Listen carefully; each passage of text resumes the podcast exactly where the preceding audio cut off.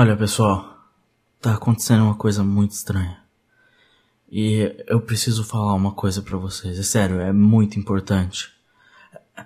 Mas antes de tudo, eu preciso contextualizar vocês. Vocês precisam entender o que tá acontecendo. No final do audiolog, eu vou falar uma coisa que é muito importante para vocês e é sério, vocês precisam escutar. Eu sei que parece loucura, vai parecer muita loucura, mas tá acontecendo e eu preciso falar isso para vocês.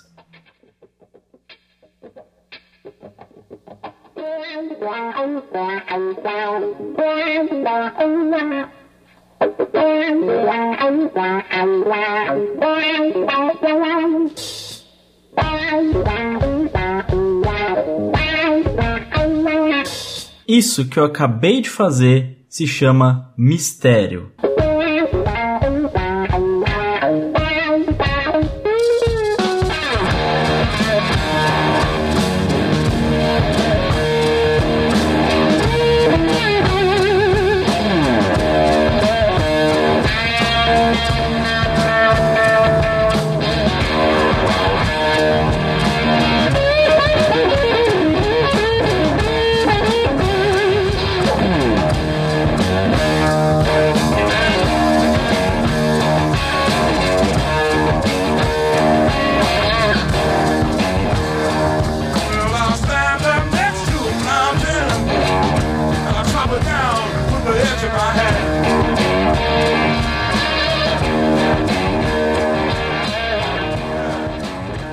Que essa é uma maneira muito tosca de apresentar o gênero de mistério, mas o que eu quero mostrar pra vocês é de maneira prática como que ele funciona. E eu tive essa ideia pensando no Naoki Urasawa, que talvez vocês não conheçam, mas deveriam. Ele é um dos mangakas mais famosos que a gente tem hoje em dia e talvez de todos os tempos. E ele é um dos autores mais premiados de todos e vou ser bem honesto, é um dos poucos autores que tem quase todas as suas obras excelentes. E eu vou aqui usar como exemplo 20th Century Boys. Mas vale dizer que o Naoki Urasawa, ele é um cara que sabe muito bem do gênero de mistério. Ele é um cara que se especializou nisso, e se tem alguém que sabe trabalhar mistério hoje no Japão, é o Naoki Urasawa.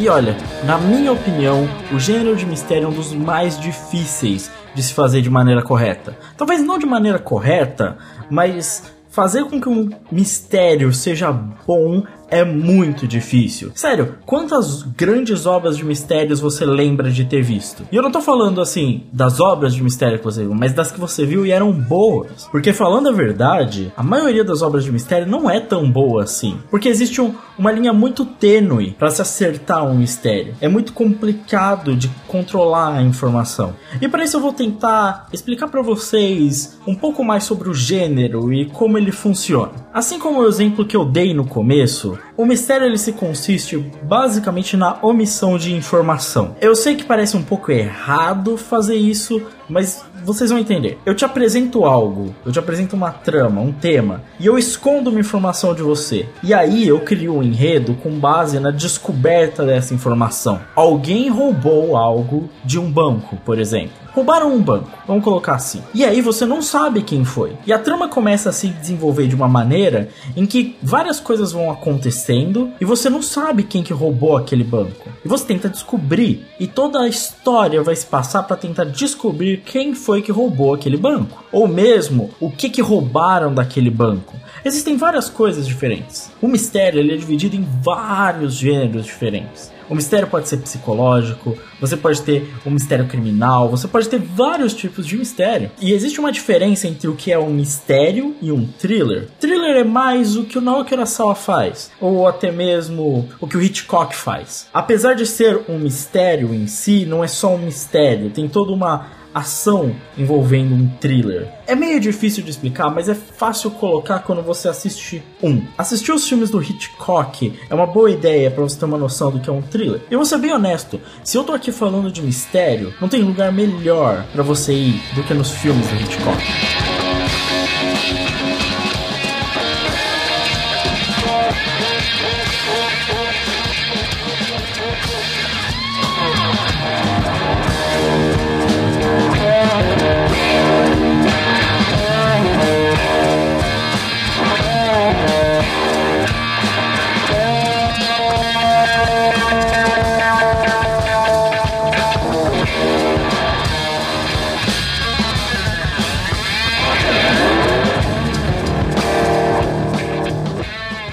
Eu sei, papo de hipster, filme preto e branco, blá blá blá, mas sério, a gente tá falando de um dos mestres do gênero e um cara que inspirou o próprio Naoki Urasawa. Olha só, se a gente pegar o Naoki Urasawa mesmo, boa parte das histórias dele tem esse contexto. Algo está acontecendo e a gente não sabe quem ou por que que tá acontecendo.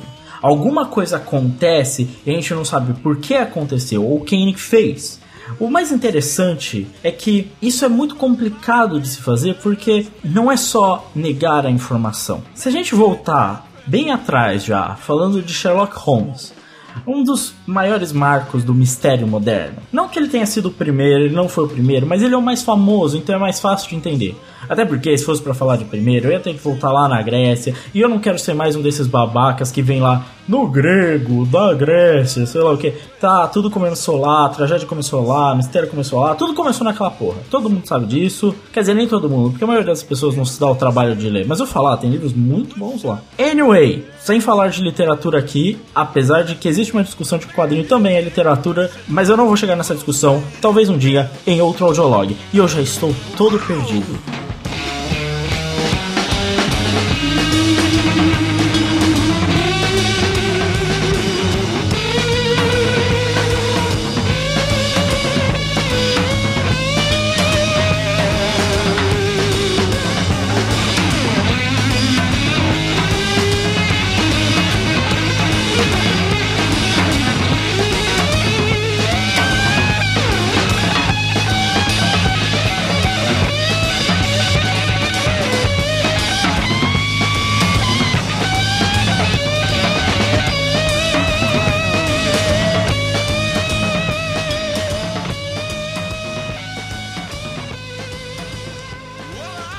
Voltando ao assunto. Quando a gente chega no Sherlock Holmes, a gente vai perceber que ele não só te constrói um mistério, por exemplo, quem matou tal pessoa. É simples, a ideia é simples. A gente não sabe quem matou e ele tá tentando descobrir quem foi o assassino. Mas quando a gente chega no final da história, ou mesmo antes, você já descobre quem é o assassino porque durante toda a história você acompanha o processo daquele detetive na descoberta daquele caso, na descoberta do assassino. Então é mais do que necessário que as informações estejam lá, porque senão se torna simplesmente uma omissão de informação. Isso é algo que os grandes autores de mistério sabem fazer muito bem. Um, fazer com que você não sinta falta e que você não se sinta ludibriado. E dois, fazer com que as informações estejam lá. Porque caso você seja muito esperto, caso você preste muita atenção, você vai ter aquela satisfação de ter descoberto quem é. E mesmo que não tenha descoberto, durante todo momento a obra de mistério vai tentar te desafiar, dizer que você tá errado. Porque ela vai julgar que talvez esse cara já tenha descoberto, porque ele já tem informação bastante para isso. Mas eu vou continuar desafiando ele. Eu vou tentar fazer com que ele não saiba. Eu vou continuar desafiando ele para que ele não tenha certeza daquilo. Ele não tenha certeza de que ele descobriu aquilo. E aí, quando você chega no final e descobre que você estava certo, ah, que sensação maravilhosa! Essa é a grande graça das obras de mistério. Uma, te levar aquele momento de catarse absoluto em que você descobre é, e dois, aquele momento de prazer absoluto, quando você finalmente vê que você estava certo, que você acompanhou aquilo, você se sente mais esperto. Mas também existe uma questão de conclusão. Autores como o Naoki Urasawa, ele faz algo que para mim é essencial em grandes obras de mistério: não se basear só no mistério. O mistério é o gênero no qual a obra está inserida. Partes importantes, os personagens, o roteiro, a trama, tem muita coisa além disso. Isso, o mistério, e eu não quero desprezá-lo de maneira nenhuma, mas ele é só o gênero. É como uma obra de terror. Entende o que eu tô dizendo aqui? Eu não quero diminuir. Eu adoro mistério. Eu adoro thrillers. Eu, eu acho maravilhoso.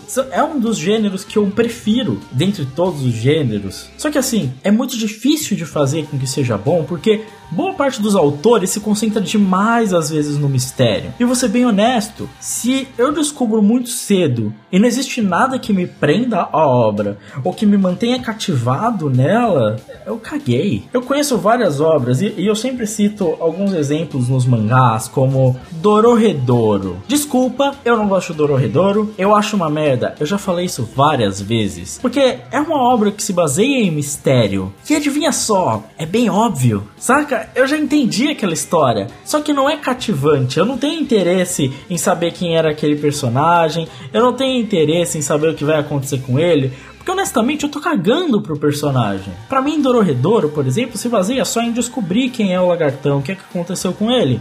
E olha, é tão bobo que eu não tenho mais interesse em saber.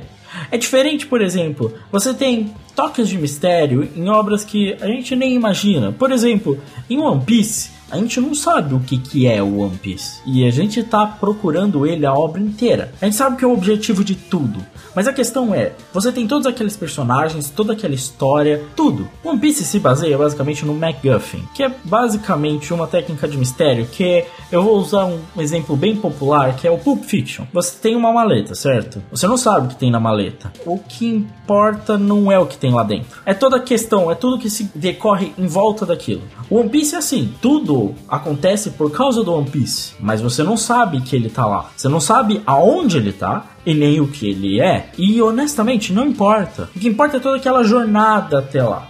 Muitas histórias de mistério são assim. Elas têm esse mistério, elas têm isso. O que importa não necessariamente é o que é aquele mistério, mas toda aquela jornada. Porque no final você tem esse sentido de completude, de descoberta, sabe? De realização ao terminar aquela história. Finalmente descobrir aquilo e acabar com aquilo. 20th Century Boys tem muito disso. Você não sabe quem é o amigo. E mesmo quando você descobre quem é o amigo, ele ainda volta a te desafiar e fala assim: será que você sabe realmente quem é um amigo? Será que você sabe realmente o que aconteceu? Porque aí você tem 21st Century Boys. E aí você é desafiado novamente. Porque a questão não é só descobrir quem ele era, mas era a história daqueles caras, daqueles amigos, do Kenji e dos seus amigos.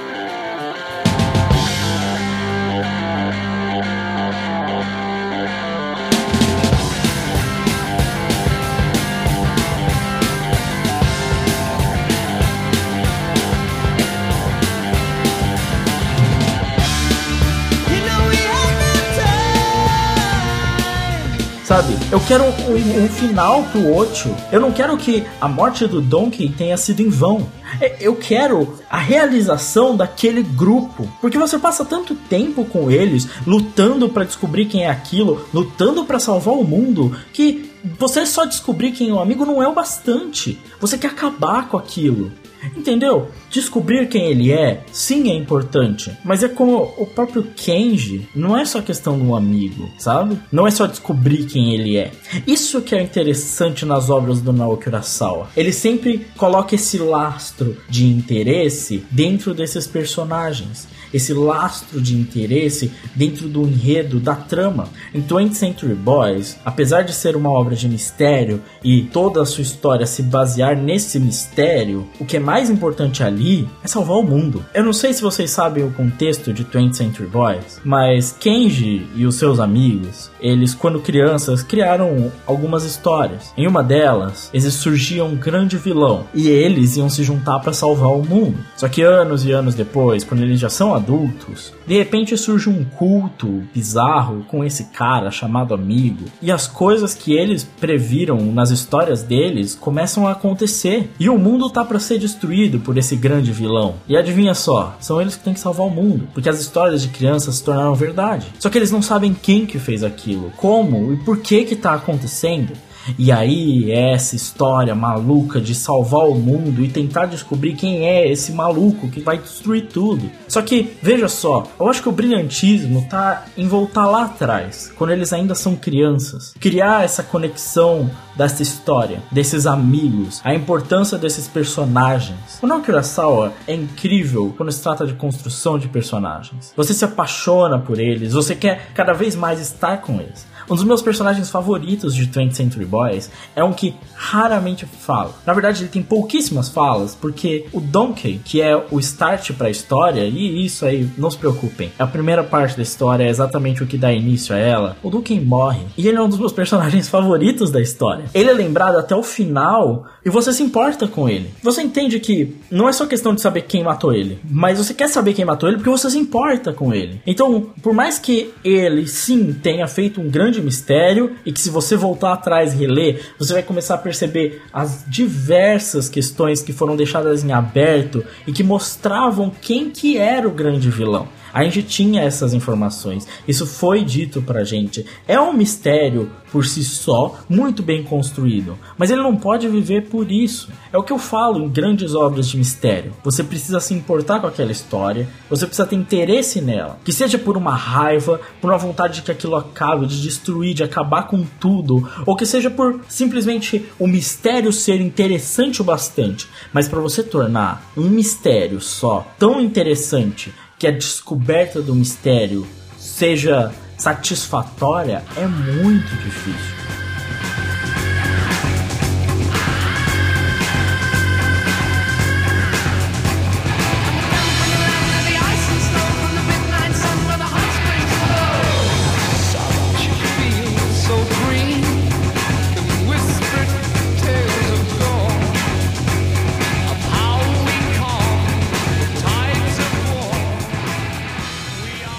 Tudo, eu sempre falo que uma boa história vale mais do que qualquer outra coisa. Não importa você ter o grande mistério, nossa, super construído e tal, se você não se importa com os personagens que estão naquela história. Não faz o menor sentido. Você tem que criar uma relação, você tem que criar um interesse. Os grandes mestres do mistério, eles conseguem criar essa trama, essa teia de aranha de informações que se alastra por toda a história e que cria essa unidade. Aí quando você, leitor, é como uma mosca. Quando você cai nessa teia do mistério, você foi pego. E é isso que torna essas histórias tão grandiosas. É isso que faz 20th Century Boys, por exemplo, um dos mangás mais aclamados de todos os tempos. Eu acho sim, é uma grande história, é um dos melhores mangás que eu já li. Ele é tão bem escrito, ele é tão bem desenhado, tão bem construído, os personagens, a personalidade deles, as ideias, a correlação com a música. Você está dentro daquele universo, você se sente parte daquele grupo de amigos e você quer acabar com o amigo porque ele vai destruir o mundo. Entende? O mistério tá lá. E ele é super intrigante. Você quer descobrir quem é e você fica revoltado. Chegou um ponto em que eu tinha realmente ideia de quem era. Eu sabia quem era. E há muito tempo já. E já tinham passado alguns volumes e eu já sabia quem era o amigo. Mas eu queria tirar a máscara dele socar ele até o fim. There's too much confusion. I can't get no relief.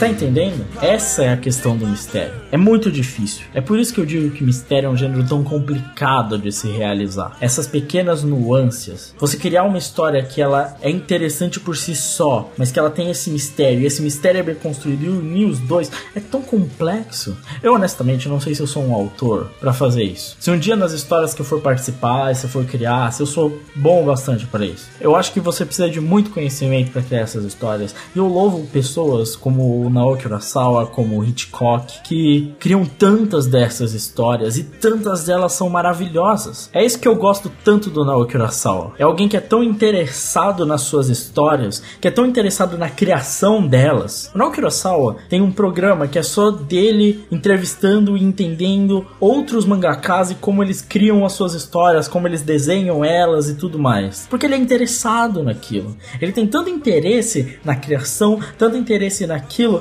que você vê que ele produz tanta coisa de qualidade. Não é à toa. Ele ama aquilo. Ele é obcecado por aquilo. Esses autores, principalmente esses autores de mistério, que são obras que têm um peso tão grande mental na hora de criar, geralmente eles são obcecados por aquilo. Porque é muito difícil. Mas eu vou falar, é uma das melhores sensações que existem. Você ler um mangá, um quadrinho, ver um filme de mistério e ter aquela sensação de completude no final. É uma das melhores experiências que as mídias têm pra dar pra gente. Então não perca essas histórias de mistério. Não perca as boas delas. E se esse audiolog deixa alguma coisa, é a recomendação de 20th Century Boys. Se você não leu ainda, leia, sério.